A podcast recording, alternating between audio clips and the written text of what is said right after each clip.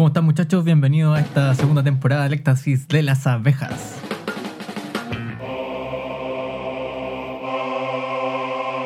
Bueno, primero que todo, buenas noches, eh, Felipe, buenas noches, Pablo. Eh, sí, pues empezando la segunda temporada. La temporada 1, que fue nuestra temporada anterior, el tema transversal a los capítulos fue el fracaso. ¿Se acuerdan? El fracaso. Y aprendimos harto del fracaso, desde distintas miradas. El tema de esta nueva temporada será el viaje. El viaje. El viaje que tanto, que tanto podemos, eh, podemos sacar historias, hablar, verlo de diferentes perspectivas. Tantos tipos de viajes. Tanto tipo de viaje, pues el viaje es algo que da para mucho, pues, porque, eh, bueno, evidentemente tenemos el viaje de un lugar a otro, el, el viaje interior, el viaje dentro de tu carrera Místico. profesional, no sé. Psicodélico. El viaje psicodélico. ¿Ese también es considerado un viaje interior o no? El viaje psicodélico. Oye, Yo creo que sí. sí, Mm. sí. Yo, yo, yo siempre me acuerdo cuando estaba estudiando literatura, eh, en muchas clases eh, finalmente se terminaba diciendo que el, el único gran tema que existe en la en literatura es el viaje, que todo de una forma u otra cabe dentro de eso. Y por lo tanto, eso hizo más fácil, pero de cierta forma también más difícil elegir los temas para esta temporada. po, Oye. Pablo, ¿y cómo sería eso? El, el- así, si lo podías explicar brevemente, el, el- el único gran tema es el viaje en la literatura. ¿A qué se refiere? Más o a menos. que finalmente eh, todo nos habla de un cambio que se produce en un transcurso de algo, de tiempo. ¿sí? Y por eso hay. Tú te podés trasladar y en el trasladarse eh, se producen esos aprendizajes, conocimientos. Y por eso el viaje psicodélico, el viaje am, geográfico, viaje en el tiempo, etc. Entonces, todo de una forma u otra cabe ahí. Es, co- es como un mensaje medio de horóscopo, ¿no? Como todo es viaje. En, en el horóscopo también esas máximas como generales que le caben a todos. Sí, así como ve- Claro, vendrá un cambio en, tu vida. En cuanto a viaje. Sí. Claro. Prepárate para ese gran Tendrás viaje. que tomar una decisión. Bueno, y a propósito, a, pro- sí, pues, a propósito de viajes, eh, propusimos la idea en conjunto eh, de empezar hablando de música. po. De música, yo, yo soy músico y, y- y es un tema que a todos de alguna forma nos gusta, nos apasiona un poco. No, no podemos conseguir la vida sin música, por supuesto, es un tema más que tratado, no es nada nuevo. Así que me gustaría, me gustaría comenzar contándole esta, esta pequeña anécdota dentro de la historia musical eh, Ujú. de Occidente, eh, que se trata de un joven, de un niño, Juan Sebastián Bach. ¿Ubican a. Juan, Se- Juan- u- ubican a Juan Sebastián Bach, que es como el padre de la música, el, el arte de la fuga, la pasión según San Mateo, un, un gallo genial, así como del, del barroco. Nació en, en 1685, muerto en 1750, o sea, él, con él se vio la cúspide de la, de la técnica musical occidental, por supuesto. Recordemos eso. Y, y él, este, este Bach, eh, en su vida no fue muy músico viajero, digamos. Fue, más bien siempre se quedó como en la misma ciudad. Por ejemplo, en Leipzig creo que trabajó los últimos, no sé, 40 años de su vida. No era como otros músicos de su época y de toda la época, así como músicos estrellitas que andaban de un lugar a otro dando conciertos. Y, y- Oye, Pancho, Sí, pero es que tenía 20 hijos el weón. pues, nada más, nada que hacer, pues weón. Tenés que quedar en la casa. pues. Tenía, sí. Juan Sebastián Bach tuvo dos matrimonios. El primero, eh, su esposa prima, falleció y no me acuerdo si fue el primero o el segundo que se casó con su prima. El- El primero. Ah, eh, El primero. Bueno, Bach muy luterano, por supuesto. y como hoy día justamente estaba viendo un, un documental de la Deutsche Welle que hablaba de los menonitas, que son como gente que vive así como en distintos lados de América, pero son descendientes como de alemanes, suizos, sí, sí. y, viven así como desconectados de la realidad y tienen 20 hijos, tal, tal cual Bach. Entonces, Bach, como buen, como buen luterano y protestante que era, tuvo, claro, muchos hijos, pues, pero también perdió muchos Oye. hijos también. Pancho, weón, es que, es que debe ser muy divertido, pero yo también preparándome para el capítulo, también empecé a ver unos documentales y también me, pro- me, me recomendó ese documental. Sí. Puta. Es que parece que lo subieron, Fracaso. lo subieron hace poco. Y había un gallo que llevaba un celular y lo tenía que esconder, o si no le- lo, lo iban a expulsar de la comunidad. Sí, no, mala cosa. mala Sí, Bueno, Bu- bu- Bach, 20 hijos, no muchas posibilidades. de Bach. Bach 20 Oye. hijos, y a los 20 años, justamente, Pipe, Es verdad que, Bach- que Bach no, como que no, no gozó de mucha fama en vida. Y de hecho, como que el hijo fue más famoso que él estando vivo, parece. no, Bach, Bach era un músico respetado, conocido, pero no, nunca, nunca gozó de una, de una fama, por ejemplo, eh, Vivaldi o Händel, que sí lograron así como una fama así internacional, viviendo en las cortes, así, rodeados de lujo. eh, y Pero todo el lo que impacto eso, de Bach es mucho mayor que esos compositores, ¿no? El impacto de Bach, sí, en términos de, así como hablando seriamente como de música y de técnica, sí, es más... es- el, Bach es como el, el profesor de todos los instrumentos, por ejemplo. Tú tocáis casi todos los instrumentos eh, estudiando a Bach, ¿cachai? Porque escribió obras increíbles Vale. para violín, para piano, para órgano, para eh, guitarra, o sea, laúd. Clavecín. Clavecín, ¿cachai? El Flauta. clavecín. El clavecín bien temperado, de hecho, su obra más es su obra cu- cumbre. Sí, tremendo. Sí, ahí se estableció la tonalidad, pero eso, eso da tema para tres capítulos, entonces no, no lo voy a poder explicar en cinco minutos. Pero básicamente todo... O sea, Pancho, Pancho, Pancho, Pancho, Pancho. Es que lo- los practicantes me dicen, tenían un ensayo de eso hoy día. Pero no, arrúguenlo, bótenlo. los, nuevos sí. practicantes, ojo, que cambiamos el, equi- Sí. el equipo anterior. Tan recién estos... Parece que son más aplicados, porque tenían, claro, Sí. ten- tenían hasta un PPT. Así que... El clavecín bien temperado. Así que, Pero no ya sé, por ejemplo, por ejemplo, pregunta metacognitiva. ¿Ustedes creen que ustedes creen que eh, el K-pop, el reggaetón, el trap tiene alguna influencia de Bach o no? En la vida diaria o la música en la vida diaria, en la micro, qué sé yo. Yo me imagino que sí, sí es tan importante. Sí, sí, tiene absolutamente. Toda la música es eh, nace de eso, de la creación de la tonalidad, estableciendo la tonalidad, porque si nos vamos a Oriente, por ejemplo, nos viajamos, justamente viajamos a Oriente o África, a otras culturas, eh, la música es súper diferente y suena diferente porque no está bajo las reglas de la tonalidad occidental, ¿cachai? La música étnica, como le llaman ahora, la música o la pero música qué, del pero mundo. qué, qué podemos identificar, por ejemplo, de Bach en lo que suena? ¿Qué, qué- qué es como... No sé, pues si yo, si yo escucho algo, tú decís, el trap, el K-pop, lo que sea, si yo escucho una canción en la, en, en la radio, ¿qué, dónde, ¿dónde está Bach ahí? Baja está en que una canción de, por ejemplo, de trap puede estar en la tonalidad de la menor. Es como, imagínate que la menor es el sol y todas las armonías y los acordes que, que- que generan la canción giran alrededor de este sol, ¿cachai? De este centro tonal que es, es como la fuerza centrífuga.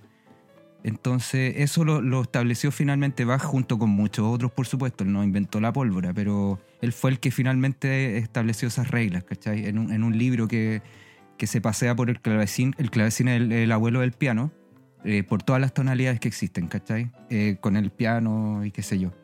Claro, Eh, fifí, clavecín. Eh, no, es que era el instrumento de la época, pues es- era lo que había. El nombre, el nombre, digo. Ah, sí. Oye, ya, pero, pero ¿qué pasó con el viaje entonces? de- Entonces, eh, entonces, entonces este Bach que nunca viajó tanto en su vida, a los 20 años, eh, no se le ocurrió nada mejor de que de viajar de una ciudad que se llama Arnstadt, algo así en alemán, Arnstadt, Arnstadt. donde con 20 años ya era organista titular. Viajó y 400 kilómetros, algo así. Viajó a pie, caminando, porque solamente él, su fin En era... otoño parece, ¿no? Eh, Sí, sí, él quería escuchar a Buxtehude, que era un- el organista así como célebre de su época, que tenía como 68 años, algo así, cuando, cuando Bach emprende este viaje. Lo que da como pie a varias, como a varias leyendas como, como románticas, ¿cachai? Porque, porque no se sabe qué pasó en todas esas semanas que duró el viaje. Entonces algunos dicen que, claro, pasó en taberna en taberna, otros dicen que en realidad siempre muy luterano, eh, se portó bien, ¿cachai? Y la cuestión es que este viaje, solamente para conocer y escuchar a Buxtehude, eh, le duró más tiempo del que, del, que había pedido permiso. Pues entonces, ¿qué pasó? Que lo echaron. Lo echaron de la pega. Entonces, eso es, es una anécdota súper conocida dentro de la historia de la música, el, el viaje de Bach a Lübeck. Deben haber hasta obras de teatro al respecto. Así que... mm, Pero, pero entiendo que ese viaje eh, significó que, el, que al regreso a- al lugar donde trabajaba originalmente, eh, implicó que ya la forma de hacer música, de componer y de tocar ya no era la misma, parece. ¿no? Por supuesto, pues imagínate, no sé, pues todo viaje, no sé, pues eh, pensemos en un músico actual, ¿cachai? Que se pega un viaje a la India, qué sé yo, y se engrupe con la India y empieza a incorporar en su música los nuevos elementos y le da, ¿cachai? Color con la weá, ¿cachai? Se alumbra, se alumbra. Se alumbra caleta con el, el- el viaje a, a- bueno, a cualquier Ya, lado. Pero, pero ahí hay un tema, el viaje te transforma. ¿cachai?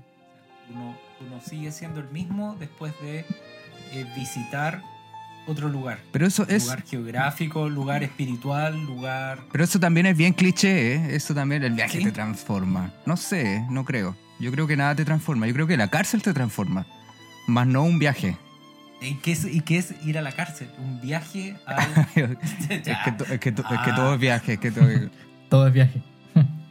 Oye, pero por ejemplo, el otro día conversado, me parece que era interesante el hecho de que, eh, eh, a propósito de esto, de alumbrarse o no al componer, eh, uno ve mucho artista, mucho compositor, mucha, mucha eh, volada media hipienta, así como que, eh, claro, viajaron a la India y componen y uno ve todo el rato esa... O, o ellos intentan mostrar muy explícitamente esa, esa influencia, ese viaje, esa transformación. Pero en el caso Claro, pero en el caso de, de, de Bach, yo no sé si esto se extiende para los compositores más clásicos, digamos, eh, hay que un poco escarbar en eso. O sea, para ver la, el, impacto real que tuvo ese viaje, ese traslado, ese aprendizaje con, con Buxtehude, ¿cierto?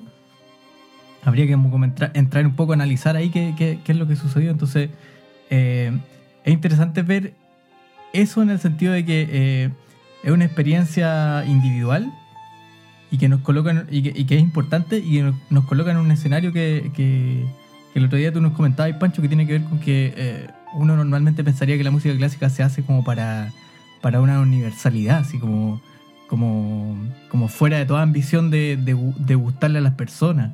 Y, y nosotros decíamos de alguna manera que el, el- el viaje que queríamos hacer con los músicos era sacarlos de la corte. pues. Entender que ellos también querían gustar a la- al, al público con sus composiciones. Por lo tanto, este, este, esta nueva interpretación tendrá algo de, de pretensiones no solo técnicas, no solo dominar una técnica, sino que además extender como el, el- apetito del- de, lo- de, los- de quienes escuchaban la música finalmente. Bueno, tocaste hartos temas. Tocaste hart- hartos temas Sí. en un solo... Me pegué un viaje, un viaje, claro. O- o déjame- un o- viaje.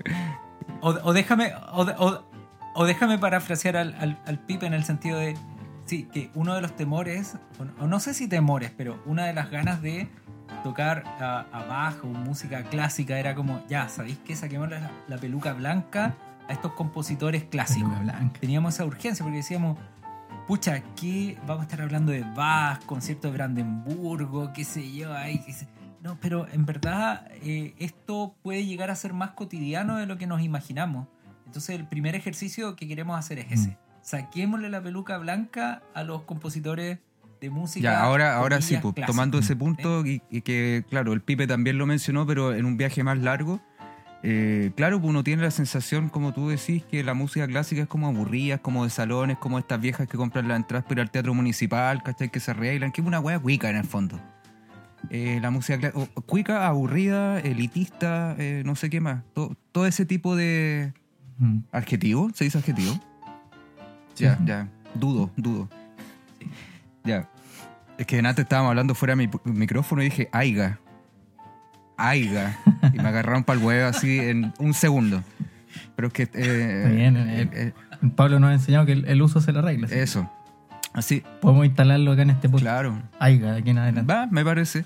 Así que los compositores estos, claro, pues, e- ellos hicieron música en su época que eh, generalmente estaba destinada, muchas muchas de ellas a entretener, a entretener al, al- al- a la corte o al o, o si bien también tenía fines religiosos porque era una sociedad muy religiosa, ¿cachai? Pero a la vez también era una cuestión que te trataba de sacar, por ejemplo, Vivaldi, ¿cachai? Es como la famosa tan tan tan tan ta ta tan ta ta tan tan tan ta ta tan que ahora se usa en los programas culturales o se usaba en los años 90 en Chile, ¿cachai? Cu- Cuando dice la, la chuchada, la, la señora esa También, ¿cachai? De Daniel Vilch. O, o es, marav- es maravilloso. Entonces, claro, se ve a, Claro, se pues- ve a los compositores Ah, dale. clásicos como gente así como básicamente de esa elite aburrida, elitista, ¿cachai? Que, que están ahí en su burbuja privilegiada, pero en verdad ellos eran Mm. ellos eran, er- eran sirvientes que trataban de, de hacer, de hacer cosas para entretener, para tenían una vida súper intensa, ¿cachai? Por ejemplo, si, si hablamos Mm. de otros compositores, no de Bach, por ejemplo, su, eh, no archienemigo, pero su competencia, entre comillas, esa época, porque estaban en escenarios distintos, que fue Händel, el del Mesías, el Mesías de Händel, ¿cachai? Él, él viajó a Italia, viajó a Inglaterra, por todo, por toda Alemania, fue a Francia, fue a muchos lados y en todos lados le iba bien y aprendió mucho. Y se- finalmente se quedó en Inglaterra viviendo una vida así, la raja. Porque el tipo hacía lo que quería, pues, ¿cachai? En términos musicales, en términos del día a día, ¿cachai? Las relaciones, los amigos, los carretes. Pero entonces, y, y era, era, entonces y a la vez, y a la vez estaban las, claro, tenemos la figura de los compositores que hacían esta música, evidentemente, pero también teníamos la figura de los intérpretes, las personas que eh, interpretaban esta música, ¿cachai? Porque todo esto, habían Mm. personas que lo hacían. Y esas personas, sobre todo los cantantes y los solistas de violín, de cello o cualquier otro instrumento, eran las estrellas de rock de la época, ¿cachai?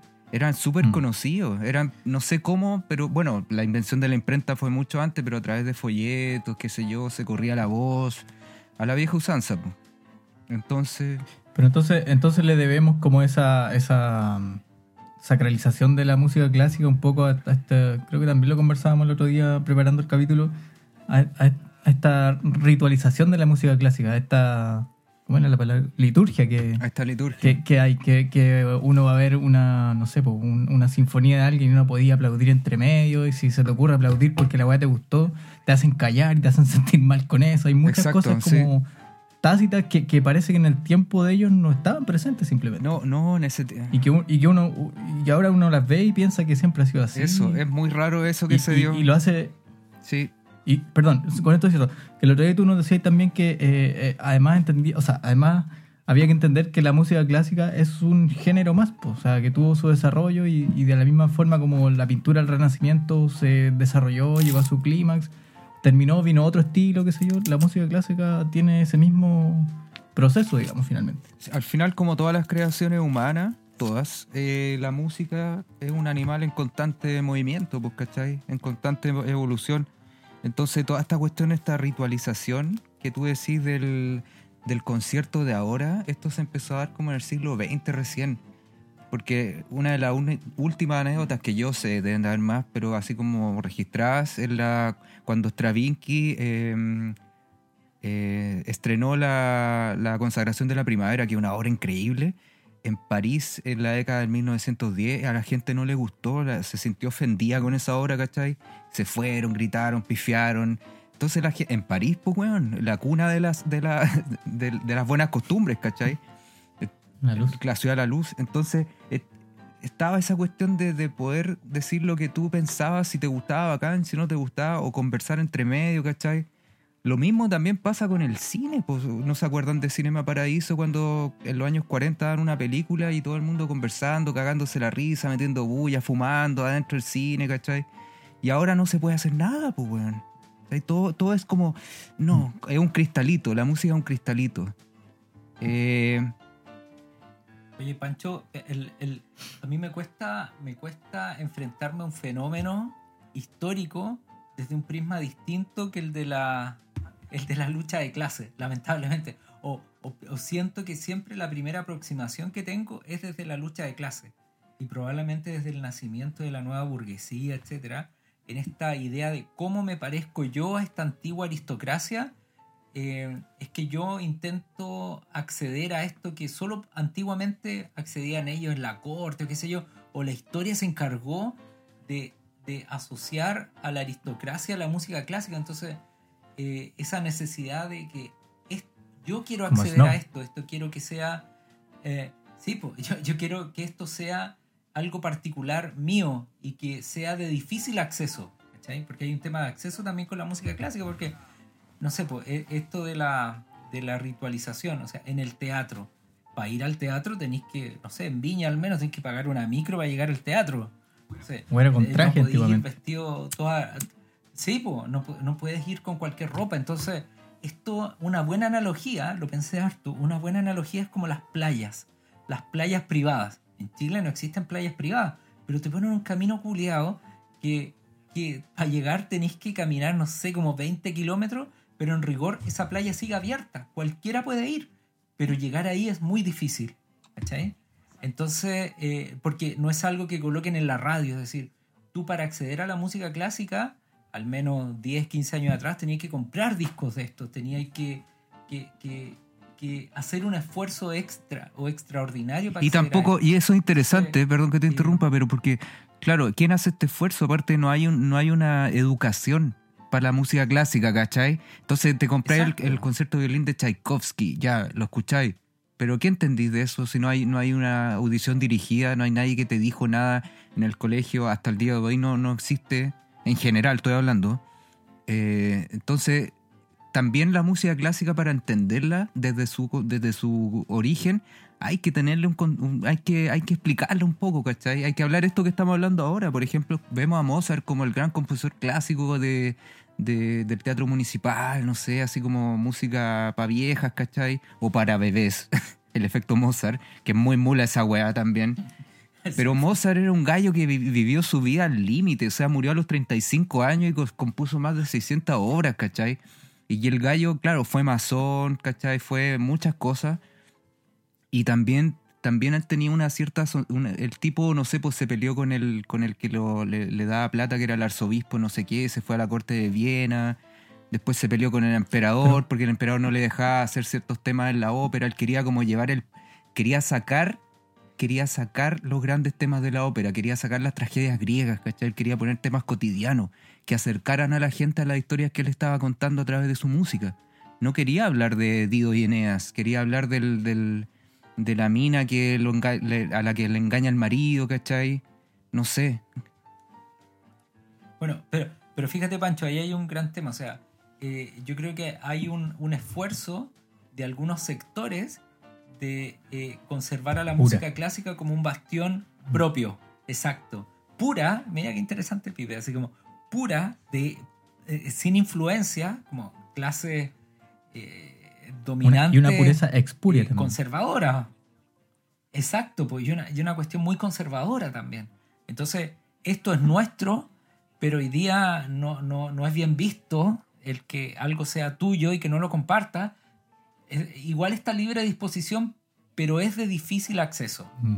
En términos de educación, en términos de llegar al teatro, dónde se expone esto, dónde se publica, no es sencillo acceder. ¿Cachai? Entonces ahí hay un, un Y, tema y además la forma, yo creo que, bueno, esto va para otro tema, lo voy a mencionar así rápido nomás, pero cuando se masifica también, no sé, cuando dan esos conciertos de André Rieu, creo que se llama, como un violinista, es muy, es muy extraña la forma, yo creo, también de, de ese intento de acercar. O sea, sigue siendo ritualizada, siendo, sigue siendo sacralizada, etc.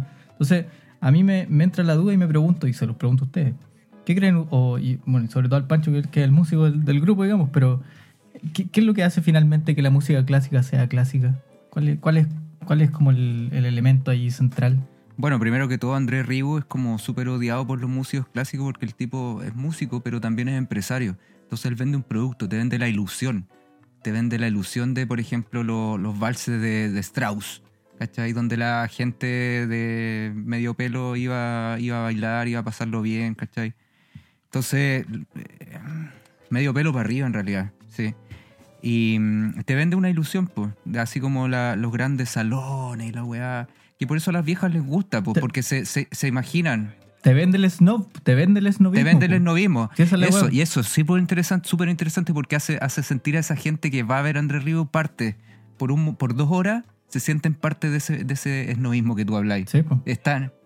Ya, pero, pero ahí hay, pero weón, ahí hay un tema brutal, ¿cachai? Que es perfecto, pero igual Andrés Ryu ha hecho accesible eh, esta música a un montón de gente. Es lo mismo que tú decís, oye, Pablo Coelho, Pablo Coelho, culiado, con sus cuentos culiados, con sus libros, pero ha hecho que mucha gente lea. Y, y, puta, no sé, y, y- y- y- y ha hecho, le, ha Pil- hecho que Pilar mucha gente Sordo. lea más que muchos otros. Saludos a Pilar Sordo. Pero la- ¿Pero lo ha hecho o ha replicado ese esnovismo nuevamente? ¿Ha replicado esa idea de. Esa idea de que, no sé, to- ha, reproducido y amplificado esa liturgia, ha reproducido y amplificado todo, todo el cliché que existe finalmente, Ahora- toda, toda esa distancia con la que abordamos Ahora, ojo con los términos, porque tú mencionaste que, que- por qué le llamamos música clásica, qué es lo que la hace música clásica. Y la música clásica la vemos desde nuestra perspectiva, por ejemplo, en el barroco, en 1730, cuando Vivaldi escribió las cuatro estaciones, la música barroca no se llamaba música barroca, ¿cachai? Era música. Era solo música, ¿cachai? Era música moderna, de hecho. Entonces, ¿qué pasa? Que después se encasilló en el romanticismo. El, K- el K-pop de la época. Claro, claro, que Pero, pero, pero si apuro la respuesta, ¿qué, qué la hace clásica entonces? nuestra visión moderna. Nuestra visión moderna y apresurada, No. apresurada porque nosotros te... te- Porque- mira, espera, porque yo- espérate. Nosotros te escuchamos una canción de cuatro minutos y ya es muy larga, ¿cachai? Si la canción dura tres minutos, perfecto. No sé, pues esas horas duran media hora Mm. para arriba, ¿cachai? O, o como si en ese tiempo se hubiera alcanzado la cúspide de la música. Mm. Yo creo que se, eh, Sí, es como que, hay- como que no hay algo más. Exacto. Yo creo que sí, se va, es que claro, es como la pintura, pues, cuando se alcanza la cúspide de la pintura, cuando se representa la figura humana así como bacán, es súper realista, ¿cachai? O sea, Y después podemos seguir replicando es eso. que hay una perfección de hay una perfección de la Eso, técnica eso. eh, claramente pero pero eso en ningún caso me parece que significa la- el, el- el que se haya acabado la creación musical o la composición o sea eh, obviamente perdón ob- obviamente por ejemplo algún pintor eh, cómo se llama contemporáneo a lo mejor hace cosas que técnicamente no son tan eh, depuradas, pero, pero ahí hay un cuestionamiento del, del arte, hay un, otro momento del, del desarrollo artístico, me imagino. Entonces, si uno piensa como que, no sé, ¿qué es lo que era clásica, la música clásica? La notación, eh, los, ¿cómo se llama? los, instrumentos, la, La- la, orquesta, pa- parece que tampoco pompa. se trata de eso. claro. Pues yo, yo El rococó. escuchaba a alguien que ponía un ejemplo que me parecía muy lúcido el otro día y que era, decía que si uno piensa en la música clásica, clásica porque hay una instrumentación y hay, una notación escrita para cada instrumento y el compositor está un poco esclavizado de, la notación, eh, parece que tampoco hay ahí como, un, como una definición exhaustiva, porque, no sé, pues uno podría pensar en, el, cuando Emerson, Lake y Palmer hicieron eh, Picture at, at an Exhibition, que es una pieza clásica, ¿cierto? De Mugorsky, Mugorsky, Mugorsky. Mussorgsky puede ser. Mussorgsky, claro. Y los tipos y los tipos la tocan con sintetizador, con órganos, batería, y la weá suena increíble, y es bacán. Es una, es un, su- suena tan bien como con, o sea, o es tan interesante como con todos los otros instrumentos. Entonces me parece que no pasa solamente por una cuestión exclusivamente técnica. Sí, y por ejemplo tenemos a Bach, ¿cachai? Que también se toma su música y se hacen diferentes cosas. Por ejemplo, hay un gallo que hace Bach como si fuese jazz. Y te suena otra, otra música. Y hay un ejemplo muy lindo también de, de... Hay un violonchelista que se llama Yo-Yo Ma. No sé si lo han escuchado, Yo-Yo Ma. Que hay un documental donde él va a África, a una tribu X, ¿cachai? Y lleva su violonchelo y toca el preludio número uno de la suite número uno para violonchelo solo. Y él hace una reflexión súper buena y la gente lo miraba los de la tribu y decía, esta música para ellos es música moderna. ¿Cachai? Es música, es, es algo que no habían escuchado nunca. Entonces nosotros no, claro, nuestra sociedad occidental nos apresuramos tanto con todo, queremos romper con el pasado, queremos crear cosas nuevas, hacer variaciones. eh, y, él, y finalmente para la gente, entre comillas, más pura, ¿cachai? Dentro del- de la cuestión de lo que nosotros vivimos, del arte y de todo, para ellos era absolutamente música así como, ¿qué es esto, cachai? Es súper moderno, no les, no, les, no entraba en sus cabezas. Y Oye, oye, Pancho, igual quiero decir otra cosa, porque nos queda poco tiempo, pero igual me quedo con la sensación de que nosotros no hemos tenido acceso a la mejor versión de Bach, a la mejor versión de Mozart, a la mejor versión de Beethoven o qué sé yo, porque normalmente ellos componían por encargo, por lo tanto su plenitud creativa eh, nunca la, o en muchos casos, no, no es que no, no, no la conociéramos, pero en muchos casos estaba muy restringida. Es decir, ellos estaban necesariamente eh, expuestos a componer eso que se les pedía componer y no lo que ellos Sí, querían sí, buen, componer. buen punto, pero ojo sí. que, ojo que, por ejemplo, eh, Bach, ya que empezamos con Bach, él tenía que componer todos los domingos una nueva música para las misas, ¿cachai? Luterana. Y él se copiaba, se, se, autocopiaba de obras anteriores, ¿cachai? Para tener la pega, la pega hecha.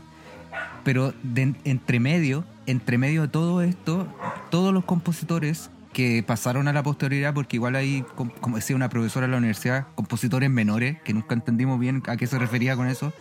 Quizá ahora lo entiendo con música más ligera, música más, más establecida, pero todos estos que pasaron a la historia finalmente hicieron cuestiones dentro de su tiempo libre que, que son increíbles y que no fueron por encargo, pues, ¿cachai? El clavecín temperado no fue sea, por encargo. Y hay un, hay un, espérate, para terminar, hay una anécdota de Haydn, que fue el padre de la sinfonía eh, contemporánea de Mozart, que él está en el, en el Palacio de los Esterházy en, en Hungría trabajando y se quiere ir de vacaciones, pues, ¿cachai? Y el, el príncipe le dice que no, que no se puede ir de vacaciones, que él tiene que componer la weá para no sé para qué cosa.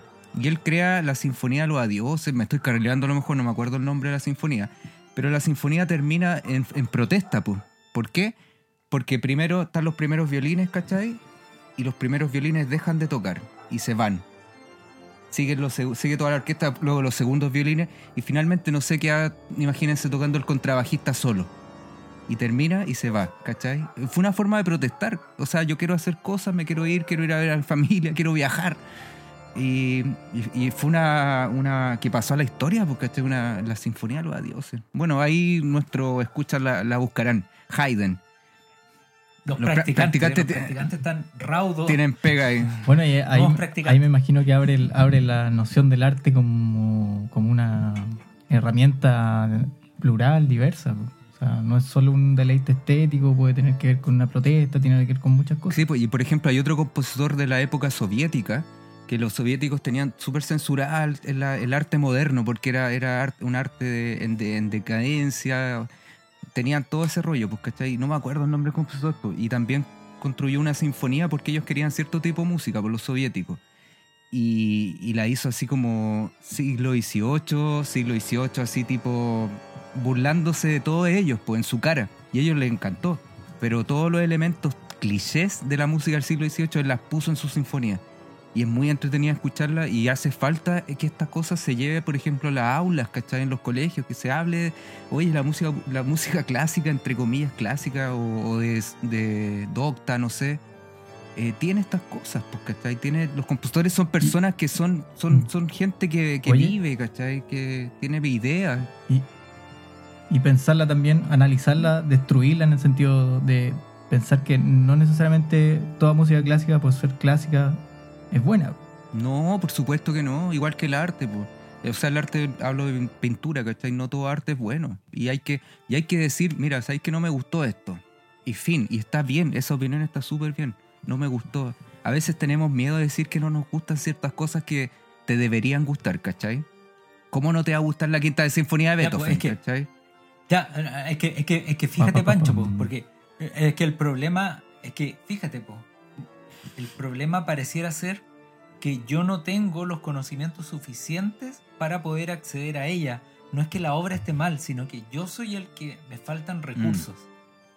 ¿Cachai lo que quiero decir? Entonces, por eso ese pudor tal vez, porque la responsabilidad tiene que estar está más en el, en el, en el que escucha que en la obra en sí. Siempre uno, uno le falta. Sí, es verdad, esa, esa palabra es súper importante, el pudor. El pudor para aceptar de que, puta, en realidad no entiendo, Mm. no entiendo, ¿cachai? Oye, y para ir terminando, me gustaría así... No, pero yo, yo lo que entendí era como que eh, a veces está como ese prejuicio de, de sentir que eh, a lo mejor yo no soy tan bacán como para entender que esa weá a lo mejor no es tan buena. Sí, pues, sí, pues, sí, pues, absoluto. Y por eso está lo que hablamos antes, la cuestión del amparte, ¿cachai? Cuando uno ve una, una instalación de arte contemporáneo, decís que, que esta weá, ¿cachai? ¿Y por qué me tiene que gustar? ¿Y por qué me tiene que gustar, cachai? Y, y, y esa, y esta nueva forma de decir, ¿sabéis que no me gusta porque la weá es mala, y chao? Según yo, y, si, y según yo, aunque no tengo los conocimientos, si yo digo que está mal, es mi opinión y es válida, y no me tengo que sentir menos por no entenderla. No sé, algo que no en realidad... Oye, eh, mira, nos van quedando tres minutos, no sé si vamos redondeando la idea o alguna conclusión que vayamos teniendo. Sí, yo quería mencionar así súper cortito de, de- como Pablo habló de Beethoven, muy cortito, Beethoven fue el primer artista libre que se atrevió a dejar a los mecenas, ¿cachai? A dejar las obras por encargo y hacer su obra por sí mismo, ¿cachai? Pr- por eso le empezó el periodo romántico de la música. Y Beethoven también tuvo una vida así increíble, muy dura, era un gallo, no sé, pues, hay muchas anécdotas también, pues no sé, le regalaban una, una de ropa nueva y se la, la usaba tres meses seguidos, ¿cachai? Él creó, se, se- se- más encima después quedó sordo, ¿cachai? Se metió en su mundo y fue el primer artista libre, músico libre. Porque, documentado, porque por supuesto hay músicos que de su época que no hacían por encargo, pero eran pobres, igual que ahora. Así que en el viaje, si redondeamos con el viaje, la música es todo un viaje, weón. Eh, como todo en realidad. ¿eh? Y me parece que, que hay que, hay que, hay que, hay que darnos de repente la oportunidad de, bueno, es, es abrir Wikipedia, leer así como dos minutos una pequeña biografía del compositor y ya está. Y, y, y poder pero sí requiere un trabajo, requiere una, una cuestión que no está. ¿Con qué me quedo yo? Eh, me cuesta sacar los lentes del- de la lucha de clases. eh, por lo tanto, en la música clásica o baja, al menos que, que- que vimos hoy día, eh, creo que hay un tema de acceso. Creo que hay ciertos sec- sectores que se esfuerzan por conservar la música clásica como algo exclusivo de ellos. Por lo tanto, yo invito a toda la gente a atrévase, escuche y sin pudor. Y si le gusta, genial, y, y inténtelo, eso. No se cohiba por ello. Para escuchar en su casa no necesitaba ponerse un, un frac. Así que escuche. Y bueno, Una peluca blanca. Nos vemos entonces en el próximo capítulo. Oye, Felipe, Pablo, ha sido un gusto tener. Ahora sí ustedes están en cuarentena, realmente en cuarentena. en Vía Alemana todavía no. Sí. Que antes decíamos. Sí, sí, sí. Así que ha sido un gusto este pequeño viaje por la música. Por supuesto, siempre quedan tantas cosas, weón. Tanto, tanto. Podríamos hacer un capítulo de 10 horas para abarcar todos los temas, pues, weón. Pero es un Oye, pequeño- ¿qué nos, qué nos quedamos escuchando debajo? nos quedamos escuchando. Clavecilmente eh, temperado. ¿Puedo, puedo hacer esa petición? sí, sí, un clavecín bien temperado. Los conciertos de Brandenburgo, no, muy, muy, Vale. mm, soft. No, clavecín bien temperado. Mm. Bueno, Ya. nos quedamos con eso entonces. Ya, chiquillo. Hasta la próxima, nos vemos en el segundo capítulo y viva la no distinción entre música clásica y popular. Chao, chao. ya, Nos vemos. chao, que estén bien. Chao, chao. Chao.